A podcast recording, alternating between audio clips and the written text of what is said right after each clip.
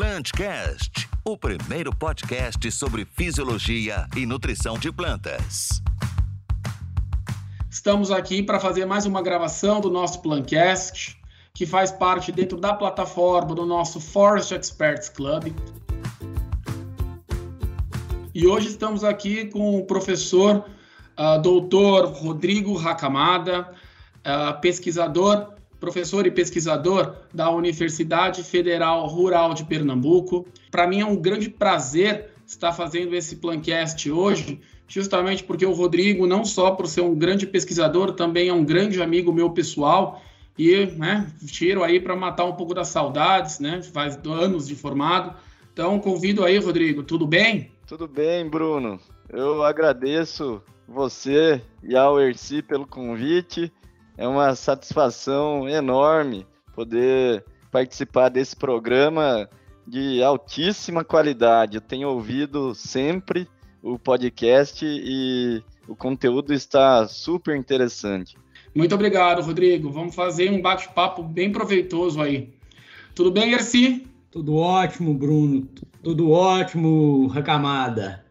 Fico muito feliz também, porque a gente, nesses nove anos aqui que eu estou trabalhando aqui no setor florestal, dentro aqui da gerência comercial de novos negócios da ICL, a gente já teve várias oportunidades de estar junto, inclusive no, você é um consultor Nutri Expert, já participou do nosso evento do Nutri Experts aí direcionado a consultores. Já, já aprendi muito né? Sempre acompanhando aí todo o seu trabalho, todas toda as, as, apresentações que você tem feito. Ah, e, e, hoje tenho certeza que vai ser de grande relevância para o setor florestal tudo que a gente vai conversar. Legal, legal. Pessoal, então para começar, né, aquela nossa clássica pergunta, Rodrigo, fala um pouco para a gente aí da sua formação e da sua trajetória profissional. Tá certo, Bruno. É, muito obrigado. Eu gostaria de começar contando um pouco da, da minha história. Eu sou nascido em Atibaia, no interior de São Paulo, e fui criado em Bragança Paulista e São Paulo, capital. Eu sou bisneto de japoneses pelos dois lados da minha família, e a família, quando veio do Japão, há, cerca de 100 anos, é, parte da família foi para. A, passou um tempo em Belém do Pará e a outra parte da família no interior de São Paulo, na região de, de Tupã, Bastos e na região de Bragança Paulista. Eles, as minhas raízes, né, estão nesse, na família que sempre foi de, de agricultores, produtores de fruta, principalmente no interior também ah, uma parte da família atuando com a criação de bicho da seda, de produção de ovos, dentre outros. Então, sob esse histórico familiar, que eu decido por realizar o curso de engenharia florestal, o qual eu enxergava que esse curso era uma oportunidade de buscar, de aliar a produção com a conservação de, de recursos naturais e tinham a questão da, das exatas misturando-se às biológicas, né, as ciências biológicas. Isso me atraiu bastante. Então, a, no ano de 2000, eu fui para Piracicaba para cursar esse o curso de engenharia florestal. Só uma curiosidade, né, que muita gente não sabe, antes de de ingressar na universidade, eu, eu cheguei a jogar futebol no, no, no que hoje é o Red Bull Bragantino, né? No time infantil e juvenil, mas aí não deu certo e ainda bem, né? E fui parar na, na Exalc para fazer a engenharia florestal. Então, isso foi no ano de 2000. Ingressando na Exalc, eu, eu tive a experiência de, de poder uh, morar em república, o que uh, eu conto que é um fato relevante, porque agregou muito na minha vida pessoal, nas relações, em saber lidar com problemas, uh, em conviver com pessoas diversas.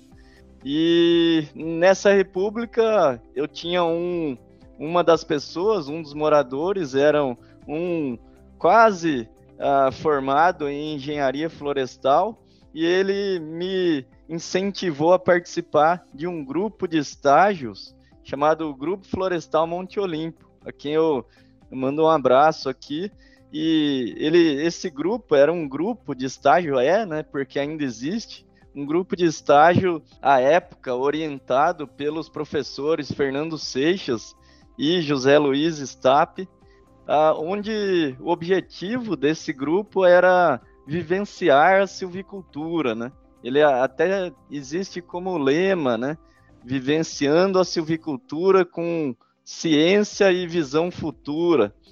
E, e nessa nesse estágio, então, eu peguei um gosto enorme pela silvicultura, pelas práticas silviculturais e de manejo florestal. Isso me guiou, né, ao longo da, da graduação. Eu não posso deixar de citar também o professor Leonardo, né, da Exalc, que desde o do meio do curso, mais ou menos, comecei a participar dos eventos que ele desenvolvia ah, junto ao programa temático de silvicultura e manejo do IPF, né, o Instituto de Pesquisas e Estudos Florestais, e com isso ah, eu sabia que iria me formar e trabalhar nessa nessa grande área, né? Eu, se, eu sempre, uh, uma, um ponto importante de contar a trajetória, eu sempre tive uh, o apreço pela profissão de professor, né? E quando eu via os meus professores, uh, eu me inspirava muito naqueles que tinham tido uma vivência prática antes de, de entrar na universidade. Né? É o caso desses e outros que desse que eu citei e de outros. Então, eu me formei e no final da graduação eu fiz estágio na, na antiga empresa Aracruz, né?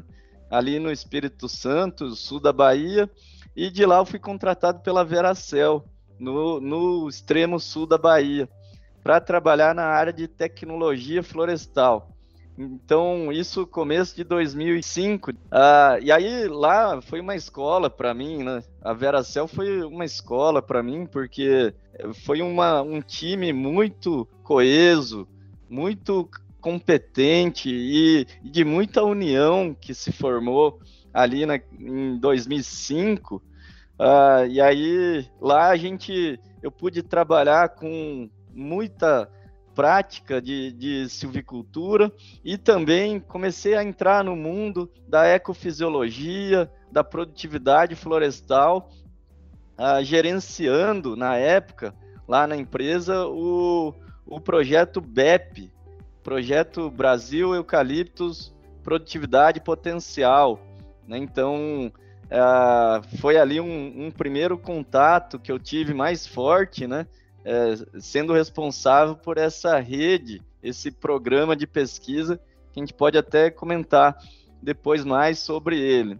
Em, depois de quatro anos, eu fui para a International Paper, isso no ano de 2008, e lá eu fui ser o pesquisador responsável pela área de pesquisa em silvicultura e manejo florestal. Por lá eu fiquei durante seis anos desenvolvendo os trabalhos de pesquisa e desenvolvimento em silvicultura. Durante esse período na, na empresa, eu, eu pude desenvolver o mestrado, que tinha uma conexão, ele fazia uma ponte entre esse projeto BEP, que eu citei, e inventário florestal, monitoramento, e foi nessa dissertação de mestrado que surgiu a ideia do de, dos índices de uniformidade para monitoramento de qualidade silvicultural, né? Hoje é conhecido como PV50, né? Então foi nessa época do mestrado que, que idealizou-se uh, o uso desses indicadores na, na, no caso, né, na, na International Paper, e depois ele, ele foi utilizado em diversas outras empresas e até hoje é muito utilizado. Bom, depois desse período de seis anos, eu já tinha ingressado no doutorado, mas aí eu fui desenvolver a metade final do meu doutorado. Eu pude ir para Tailândia onde passei um ano na Tailândia realizando o, estudos ligados à ecofisiologia e silvicultura de seringueira lá na Tailândia. Por quê? Porque isso se conectava diretamente à temática do, do doutorado, que era a investigação do uso de água, aspectos fisiológicos e, e silvicultura do eucalipto, ah, principalmente ligados à, à recomendação de espaçamento. Né? Então, eu fui para Tailândia, desenvolvi uma parte dos estudos também com seringueira lá, e, e no último ano eu, eu, finalizei o doutorado nos Estados Unidos, ah, tendo a oportunidade de conviver com o, aquele que foi o meu co-orientador, o Robert Hubbard, do Serviço Florestal Americano. E lá eu passei alguns meses trabalhando com ele e finalizando tese e estudando mais essa questão ah, do, da relação da água com as florestas plantadas, a relação do espaçamento, de estresse hídrico. Então, é, essa foi a história da, da minha formação, né? E, e aí, hoje, atualmente, eu sou professor da, da Universidade Federal Rural de Pernambuco, né? Isso faz três anos que, que eu leciono e trabalho nessa universidade. E, e é isso, é um fato interessante que, que pouca gente sabe também. Um, eu julgo isso como um fator importante na minha formação, foi que logo que eu voltei dos Estados Unidos e terminei o doutorado, comecei a lecionar como professor substituto em algumas universidades menores ou uh, lecionei mesmo na Unesp, na unidade de Rio Claro. Eu tive a oportunidade de lecionar disciplinas diversas, assim como geologia, física, uh, fisiologia vegetal mesmo na Unesp de Rio Claro, conservação e uso de solo, e isso uh, eu considero que foi um marco interessante, porque tive que voltar na, naquelas disciplinas de base para me aprofundar mais, para poder transmitir o conhecimento, e, acho que isso foi interessante também. E, e aí eu complemento, finalizando, nessa mesma época, uh, eu pude trabalhar por um ano na Fortri, que hoje é a Geplant, né, empresa de, de consultoria uh, dos colegas, uh, amigos nossos, né, e eu também tive essa oportunidade de desenvolver por um ano trabalho de consultoria junto a eles. Então, isso acho que, de alguma maneira, agregou bastante também na, na nossa vivência até chegar na, na universidade. Né? Então, essa é um, é um um resumo aí da, da história da, da minha formação, vamos dizer assim. Que legal, professor. Muito interessante a sua história, bem diversa, que vai do fute... começa do bicho da seda, passa pelo futebol, é, seringueira na Tailândia, né? Mostra aí a, a, a o, todo esse trabalho de curiosidade, de, da profundidade da sua formação e da diferença que você fez e faz para o setor florestal. Mas vamos, vamos para mais uma pergunta. Quais os projetos hoje, além de professor da universidade, quais os projetos estão envolvidos aí? Tem alguma coisa relacionada com o IPF é, ou alguma outra instituição de pesquisa? Legal, Erci. Olha, é, eu vou dividir nas frentes né, da universidade que a, ensino, pesquisa e extensão, né, eu acho interessante comentar sobre esses projetos, e aí eu finalizo falando do, do projeto do IPF, né, que hoje a gente faz a, a liderança. Ah, na, na frente de educação, a gente tem um, um grupo de estágio inspirado naquele grupo que eu falei no início, Grupo Florestal Monte Olimpo, uh, uns alunos me procuraram logo que ingressei na universidade, responsável pelo viveiro florestal da universidade. Eu cheguei na universidade, me deram um viveiro para fazer a gestão. E aí, na primeira semana, uns alunos me procuraram, professor, quero muito fazer mudas, quero vivenciar. E aí, uh, eu lancei para eles a ideia de por que, que vocês não montam um grupo de trabalho e começam a montar. Isso foi crescendo em pouco tempo na universidade. A gente ia dar as aulas práticas, tinha 30, 40 alunos acompanhando, e nisso um dos projetos que eu considero como principais atualmente é o grupo de práticas florestais, né? que é o grupo que desenvolve, tem os seus próprios projetos e, e atua com implantação, com inventário, com produção de mudas. Né? Ele está um pouco parado devido a, a, aspectos da pandemia, mas a gente uh, procurou nesse momento, por exemplo, né, realizar a prática do, da, do inglês. Né?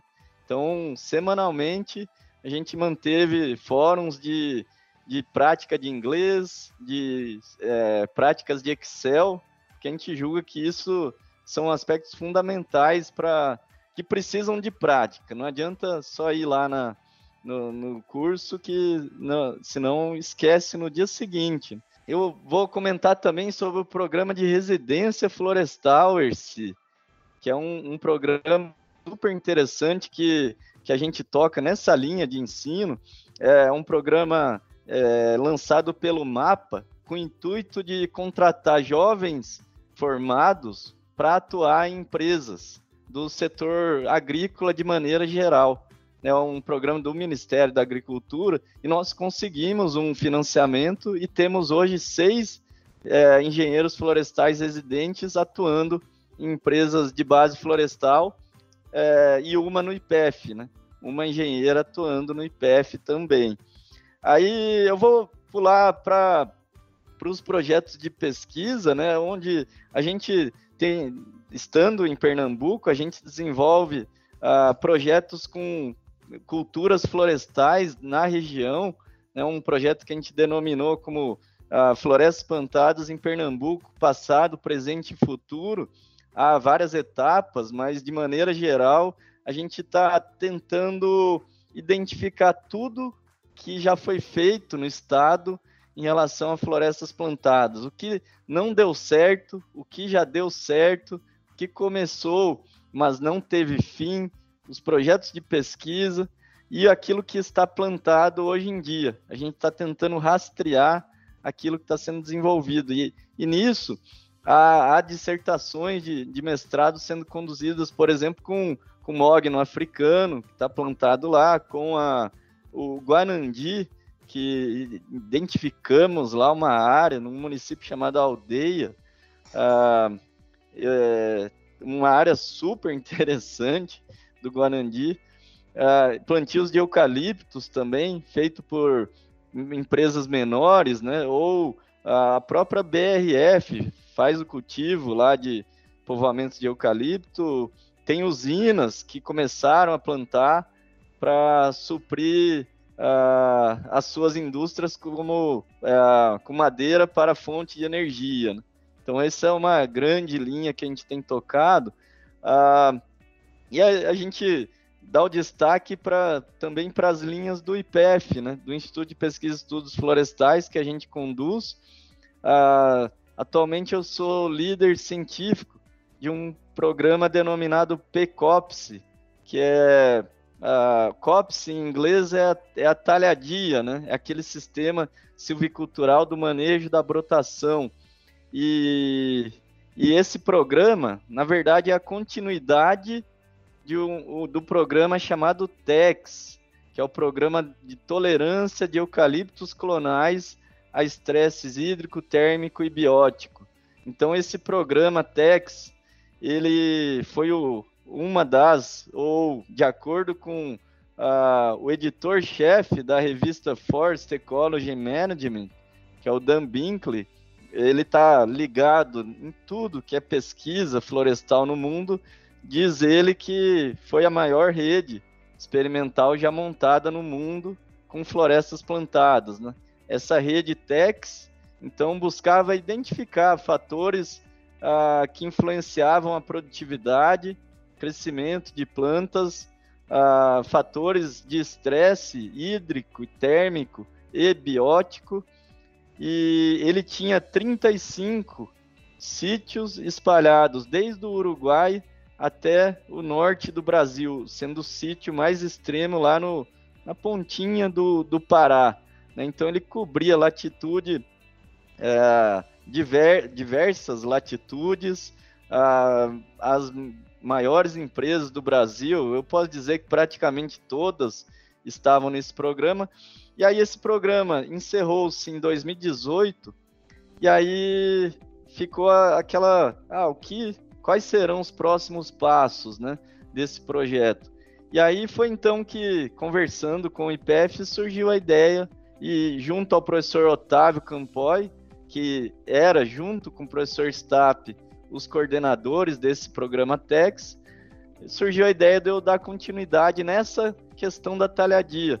Ah, então vamos colher as áreas e aquelas áreas que as empresas ah, tiverem interesse em manter a talhadia e aquelas que tiveram uma mínima sobrevivência e uma gestão que levou a um povoamento com pelo menos 80% de sobrevivência para a segunda rotação, a gente uh, formou esse programa então de pesquisa.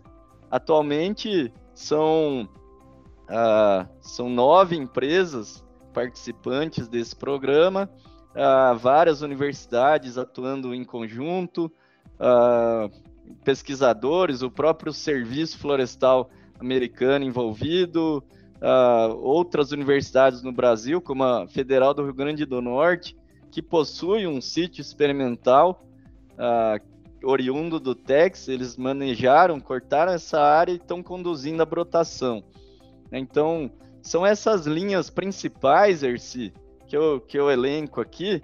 Uh, tem algumas outras iniciativas, né? Uh, que só fazer a menção, a gente tem parcerias colocando alunos de graduação na Abracel e na International Paper para desenvolver projetos menores, vamos dizer aqui, em que estagiários conseguem chegar um projeto de começo, meio e fim. Em um ano ou seis meses, eles chegam e resolvem problemas nessas instituições. E, por fim, uh, eu não posso deixar de falar de um projeto de extensão que a gente tem em Pernambuco chamado Agroflorestar, que é um projeto que busca uh, conectar pequenos produtores de sistemas agroflorestais que envolve também uh, culturas florestais, né, uh, aos consumidores. Então a ideia é que a gente crie uma plataforma local ali que conecte produtores com consumidores ali na região do Grande Recife. Enxergamos aí essa essa demanda, né? Então são esses os grandes projetos que que a gente conduz hoje, Erci. Nossa, muito legal, muito legal, Rodrigo. E falando um pouquinho, né, de, de todos os projetos que você falou, primeiramente, volto a falar parabéns aí, a gente vê que você está liderando muito bem esse setor florestal, com uma atuação extremamente significante, né, na silvicultura brasileira, por que não dizer, inclusive, na, na mundial, né? E você falou bastante aí do, do Tex, do, do Backoffice. O que, que você viu né, com relação à nutrição, você viu alguma, uh, alguma relação de maior aprofundamento de raiz, de maior produtividade, resistência a pragas e doenças? Alguma relação com a nutrição de modo geral? Ô, ô Bruno, muito boa sua, sua pergunta. É, o, o projeto Tex ele não teve o objetivo principal de avaliar a nutrição, né? Mas vários estudos ah, vamos dizer que é, estudos dentro desse macro projeto ligados à, à nutrição, à ecofisiologia que está conectada à nutrição, por exemplo, desenvolvimento de sistema radicular. Né? Então, por, eu posso dar um exemplo aqui de um estudo super interessante do nosso colega, o, Vinícius Silva. Vinícius Silva é, é também engenheiro florestal, uh, fez mestrado, doutorado na área, trabalhou, desenvolveu trabalhos no Eldorado, né? E, e o Vinícius, uh, ele desenvolveu no seu tra um trabalho super interessante sobre o, a profundidade de raízes né, e a relação disso com consumo hídrico, com produtividade mesmo da, das florestas plantadas, né? Então, por exemplo, ele encontrou que ah, ah, alguns materiais genéticos emitindo raiz até 15, 16 metros de profundidade, né? Os, raízes finas, né?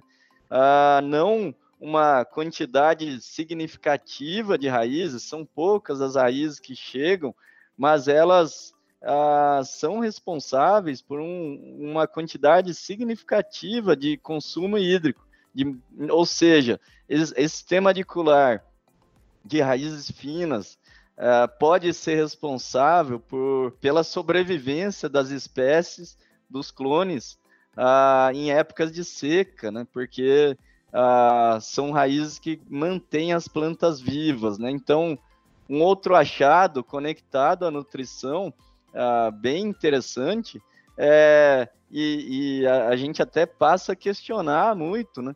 Ah, a questão da amostragem de solo em florestas plantadas porque a, o nosso sistema de amostragem ele veio herdado da agricultura de fazer uma coleta de 0 a 10, 0 a 20, 20 a 40, né?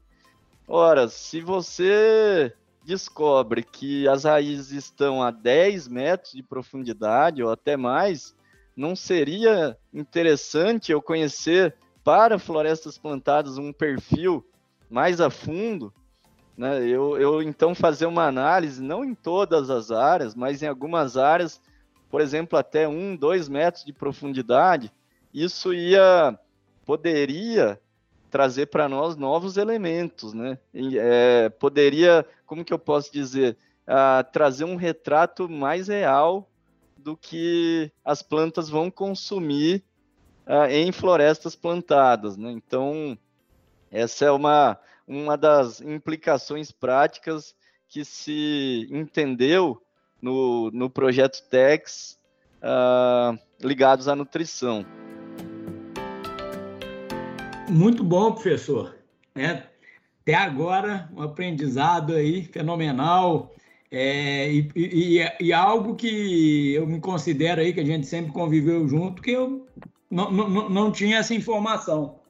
E, e seguindo aí a, essa linha, o seu mestrado foi muito ligado aí à questão de uniformidade né, dos plantios florestais. E te confesso, nosso trabalho aqui nos últimos nove anos aqui da, na, na, liderando esse projeto de florestas aqui na, na companhia, o, o PV50, é, todo, a todo momento, se você conversar com qualquer profissional da nossa rede aqui, ele vem na língua, fala como é que tá o PV 50 aos 6, aos 12 meses, aos 18. Então, a gente é, é algo que, que é muito relevante para nós e tem, e tem demonstrado que lá na frente isso se resulta em produtividade.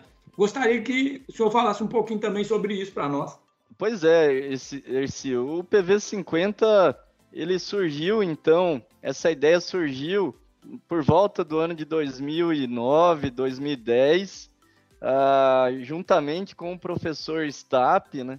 Onde qual que, qual que foi a nossa motivação principal para é, pensar nesse indicador PV50?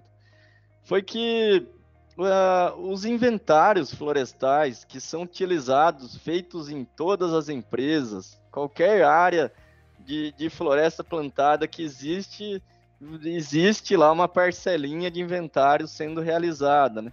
E na nossa visão, o inventário ele, ele era subutilizado para fins de silvicultura. Você tinha lá 10 mil parcelas de inventário que utilizava-se muito mais para fins de estimativa de produção de madeira, para projeção de madeira para o futuro, mas não se via nada de uso ligado à silvicultura. Eram raros os trabalhos ligando inventário em área comercial, né, em escala comercial, com silvicultura, com práticas silviculturais. E aí então surgiu a ideia, por que, que a gente não investiga se a gente conseguiria usar resultados de inventário para identificar como está a qualidade da nossa silvicultura. Né? Então, esse foi o grande, a grande sacada, né? Pegar algo, não algo novo, mas pegar os dados que já existem. As empresas já gastam uma fortuna para ter as parcelas de inventário, para ir lá fazer as medições.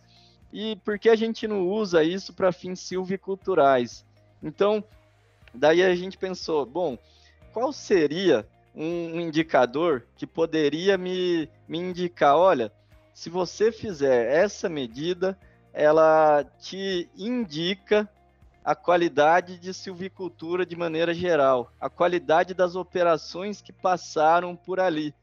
E daí, então, olha como as coisas se conectam, Erci.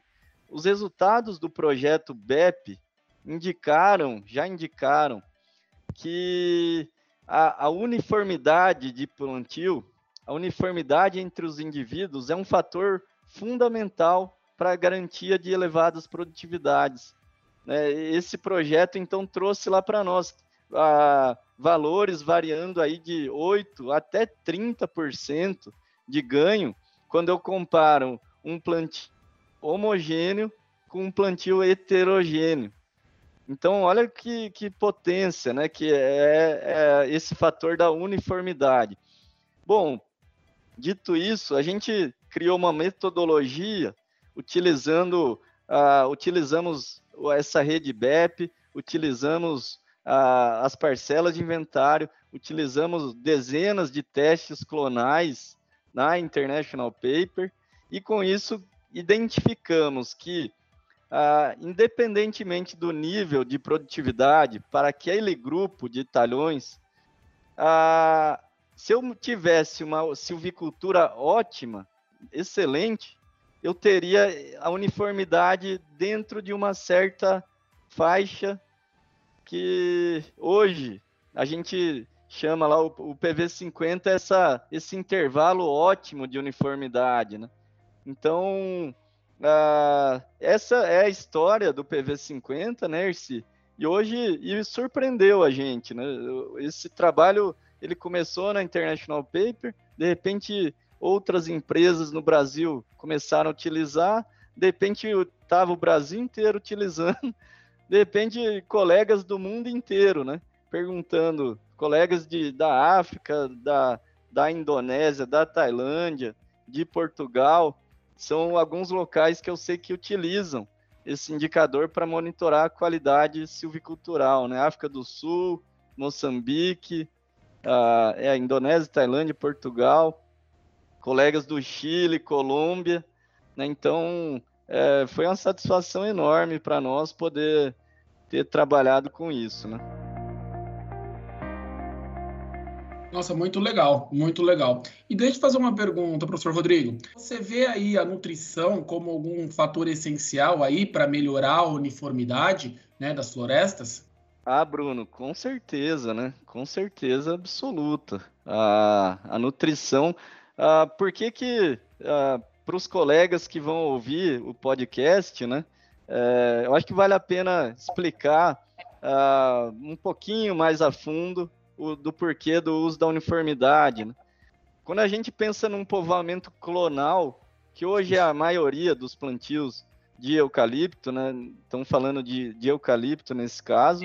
Teoricamente, por serem clones, todos os indivíduos deveriam ser idênticos. Eles deveriam crescer no mesmo ritmo, exatamente, se a minha silvicultura fosse perfeita, extremamente perfeita, né? Uh, se eu conseguisse monitorar cada microambiente de cada muda, fazer recomendações para cada muda, eu, se eu fizesse com que cada muda viesse do viveiro idênticas, mas a gente sabe que isso não é a realidade. E quanto mais eu me afasto dessa uniformidade perfeita, mais eu aumento a competição entre os indivíduos. E está provado por vários estudos que quando eu crio essa heterogeneidade, eu começo a, começo a ver a competição entre indivíduos. Começa a ver essa competição, uns indivíduos começam a dominar outros indivíduos e, de maneira geral, a produtividade cai.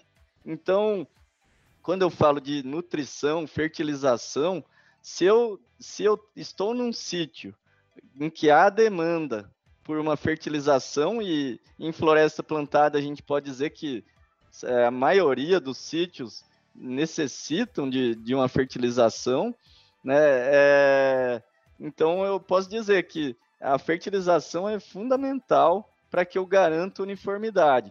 Porque uma má fertilização, uma má recomendação, seja em dosagem, em época de aplicação, né, em, em questões operacionais, como distribuição do fertilizante, uh, se eu falho em alguma dessas, eu gero essa questão da, da competição entre os indivíduos. Eles competindo, por sua vez, a queda de produtividade. Então, respondendo a sua pergunta, sim, é, é fundamental. Há vários estudos que mostram que povoamentos onde não foi realizada a nutrição adequada, eles são mais heterogêneos. Ou seja, eles têm um PV 50 menor, tá certo? Ah, muito, muito bom, professor. É, a gente percebe que vários resultados aí de, das pesquisas vêm de iniciativa né, de, de, de, de empresas públicas e privadas. Né? Hoje o senhor está no setor público como, como servidor público aí, como um professor. Como você enxerga a, hoje como está e como deveria ser essa, essa integração de empresas públicas e privadas e como, como, como seria aí um, um oceano azul aí para a gente ter bastante resultados aplicados a níveis de campo aí das pesquisas hoje, dos mestrados, dos doutorados, do, dos trabalhos de conclusão de curso aí, vinculado com essa iniciativa. Tá, Erci, muito bom.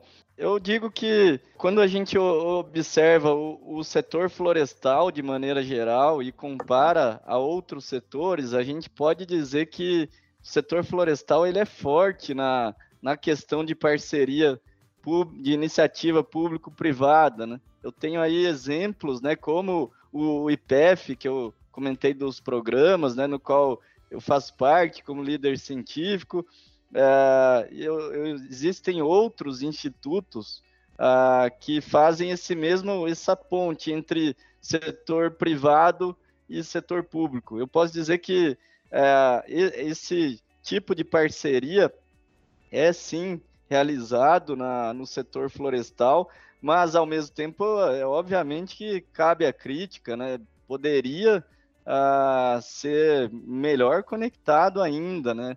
você vê várias universidades que poderiam desenvolver trabalhos em parceria, nesse tipo de parceria, que fazem de maneira muito tímida, né?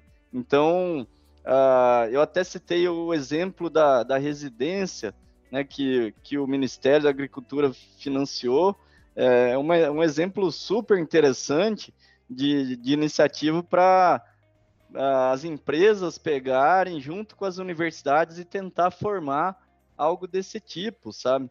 Um, a, os, a gente sonha, né? A gente a, conversando com colegas sonha que uma residência, por exemplo, como uma forma de unir o público e o privado, é, eu enxergo isso como se fosse uma residência médica ou residência veterinária, né?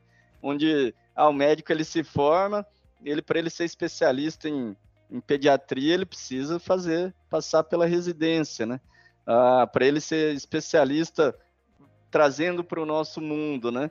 Então imagina um silvicultor, um profissional florestal, especialista em nutrição, ah, teria que fazer uma residência ligada a alguma instituição, que pode ser pública ou, ou privada, aí entra o setor privado, né? e poderia passar um ano lá, dois anos, uh, nesse tipo de trabalho, trabalho prático, trabalho de campo. Uh, por exemplo, vocês, né, convivendo com vocês, uma, uma instituição que, que trabalha diretamente com nutrição, fisiologia, seria uma forma ótima né, de fortalecer esse tipo de, de parceria público-privada. Né? É, uma, é uma das ações que, que eu enxergo aí que podem ter continuidade, sabe? E podem ser fortalecidas. Nossa, muito legal, gente, muito legal, Rodrigo. É, eu lembro, né, uma, logo que a gente fez, estava na graduação junto, eu lembro de uma frase que você falou para mim que me marcou, né? Que você falou assim, Bruno, eu quero, assim que eu me formar, eu quero trabalhar uns 10, 15 anos na iniciativa privada e depois retornar para a instituição pública, né? Porque eu acredito que eu vou conseguir trazer muita coisa que acontece no campo para dentro da universidade, né? E isso eu vejo muito, sabe? Que às vezes falta isso dentro da universidade. O pessoal acaba ficando muito acadêmico e esquece um pouco das questões dos problemas, né, de fora, do campo, né, professor? Então acho que isso aí foi fenomenal que você, que você tinha me feito, você me marcou, né? Eu acredito que é muito que você vem fazendo, né? É, o Bruno, sim. É, você sabe que é, quando eu tomei a decisão, né, de, de virar professor, voltar e fazer o mestrado, doutorado, eu me inspirava muito no, nesses professores que tinham tido a vivência prática, né? Porque o, o, mundo dentro da universidade ele, ele acaba sendo mais fechado, ele acaba girando em torno de si ali. Então, a gente que teve essa vivência, né, fora da, da universidade, consegue enxergar os problemas que de fato são reais, né? O, em conversa com outros professores, professor Otávio mesmo, a gente fala que há uma diferença enorme entre o mundo da universidade e o mundo real, né? O mundo onde do campo, onde as coisas acontecem, né? Das tomadas de decisão, dos problemas, do trabalho em equipe. Então, realmente a, a gente precisa fortalecer isso, né? E eu sou um grande incentivador do, dos meus alunos que eles precisam fazer estágio, né?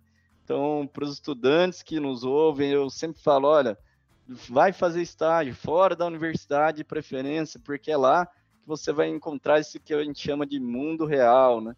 Então, é, é isso mesmo, Bruno. E é, a gente precisa sim fortalecer, né?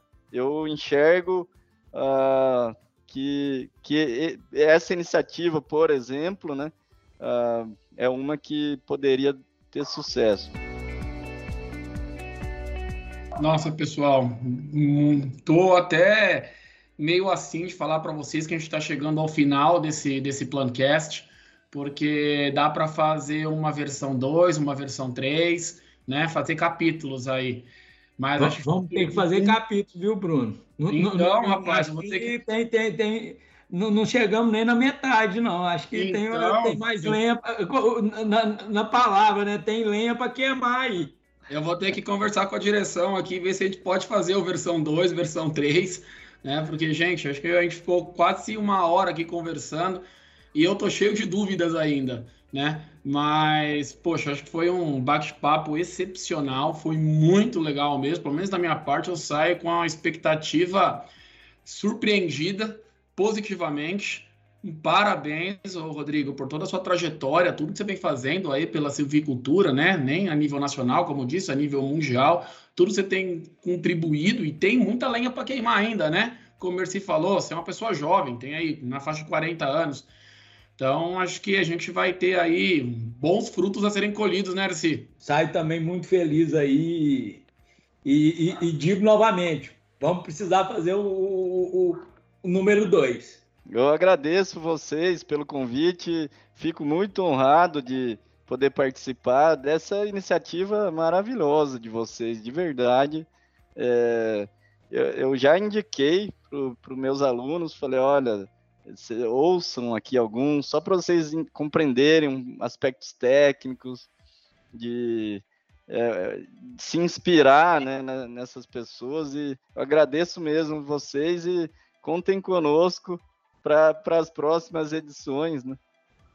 Legal. Ô, ô, Rodrigo, professor Rodrigo, e só para a gente finalizar aqui, né? Sei que nosso tempo já está meio estourado, mas qual que seria uma frase ou algum comentário final que você deixaria aí para os nossos ouvintes? Uma coisa que eu acho que vale a pena passar para esse público, porque tem muito técnico agrícola, tem muito agrônomo, é, é, é, eu acho que uma mensagem, uma visão de que a floresta é, é um, é de longo prazo, né?